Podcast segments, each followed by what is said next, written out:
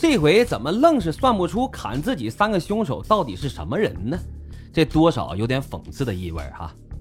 而另一边，刘勇和他的手下们自然也没有受到任何法律的追究。刘勇这个时候就更加猖狂了，心想啊，连这算命的都管不了我，那还有什么可怕的呀？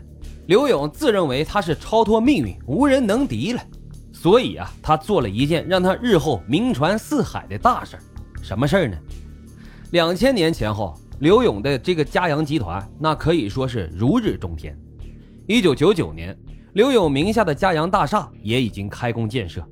虽然在这沈阳，这嘉阳集团早就有了不小的名气，但是刘勇还想把自己的实力往上再推上一层楼，所以当时他就想以冠名的形式办一些大型的活动，通过这个大型活动的宣传，让自己的这名气更加的响亮。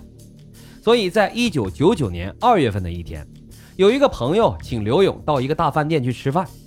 吃饭期间啊，有一个公关公司的朋友就聊到了最近这大明星华子要在大陆举办演唱会的事儿。这朋友就说，华子呢一共准备在十个省办演唱会，一个省选一个城市，咱们辽宁就是其中一个省。本来人家是选了沈阳作为演唱会的举办地点的，但是后来被大连给抢走了。这时啊，刘勇一听，他正好要打算办一些大型的活动，眼下这不就是个机会吗？于是刘勇就说：“举办这个演唱会啊，他们公司也有这个实力，那样的话就能把他们沈阳的名气给打出去了。可是这名额被大连给抢走了，太可惜了。”结果那个人一听，感觉这刘勇啊应该是真有意思，于是就接着刘勇把这话往下说：“大连真的太过分了，前段时间他们刚刚举办了周华健和张惠妹的演唱会，现在又来跟他们抢华子，咱们可不能落后啊！”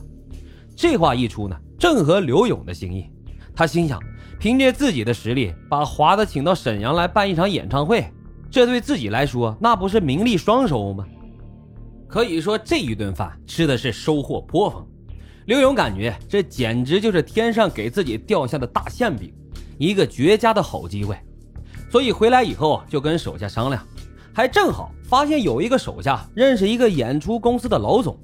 这老总呢，刚好也认识沈阳当地的一个经纪公司，叫做兴乐制作。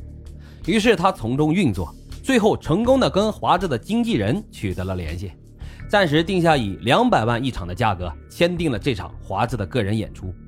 这里面啊，其实还有一个小插曲，关于这个价格，在这演唱会开始的前两天，华子的经纪人突然就提出要把这价格从两百万加到三百万。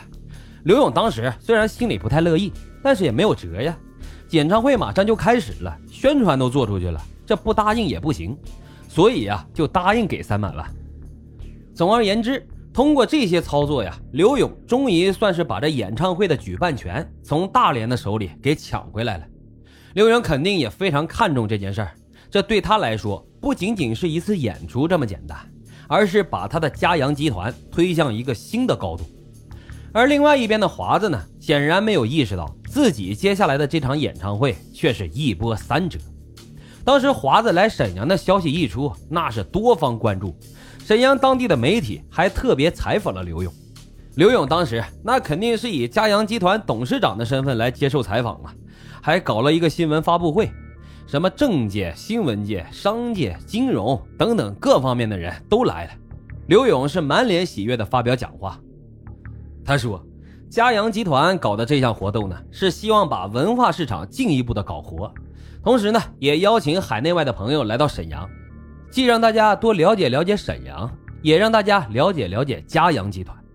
最后啊，预祝这个演唱会能够顺利进行。”说的吧，还挺像那么回事儿之后，这华子就来到了沈阳，那刘勇又是派人接待，又是安排住宿的，演唱会呢，也终于如期的举行。在演唱会当天，刘勇那是心满意足、得意洋洋的坐在体育场的一间办公室里，远远的看着演出。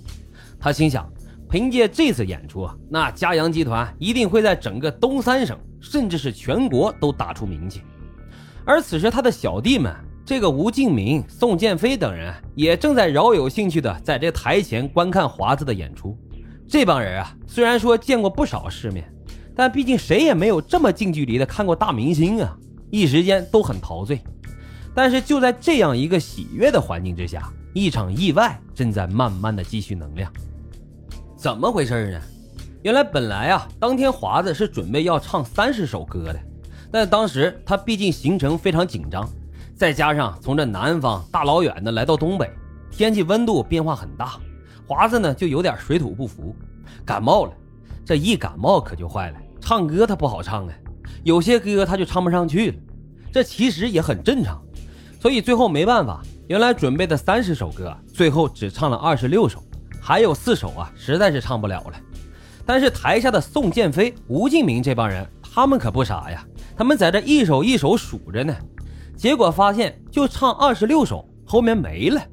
于是几个人赶紧就跑到办公室，跟着刘勇说：“咱们不是说好唱三十首歌吗？怎么突然就撤场了？现场观众都不乐意了呀！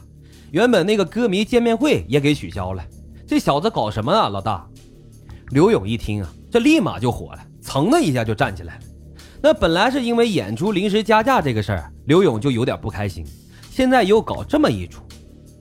说到这个临时加价这个事儿啊，在这给大家解释一下：原本的定价是两百万，没错，那也合理。但是当时定完之后啊，这华子在香港的金像奖评选上，凭借着电影《暗战》拿了一个最佳男主角。所以说他这个身份啊，含金量就高了，那身家和出场费自然也就水涨船高。这其实也很正常，这都是这些经纪公司运营这个艺人一般都这么做。但那个时候刘勇哪管得了这么多呀？他就觉得这华子耍大牌，定下的东西又坐地起价，明明说好了唱三十首歌，现在没唱完就结束了，歌迷见面会也不见了。他觉得这华子肯定是想敷衍了事。所以刘勇的心里这火呀，就蹭蹭的往上窜。他问手下说：“这华子跟经纪人现在搁哪儿呢？”宋建飞说：“正往这后台走呢。”刘勇心想：“正好，把他们给我带过来。”没一会儿啊，华子还有他的经纪人就来到了刘勇所在的办公室。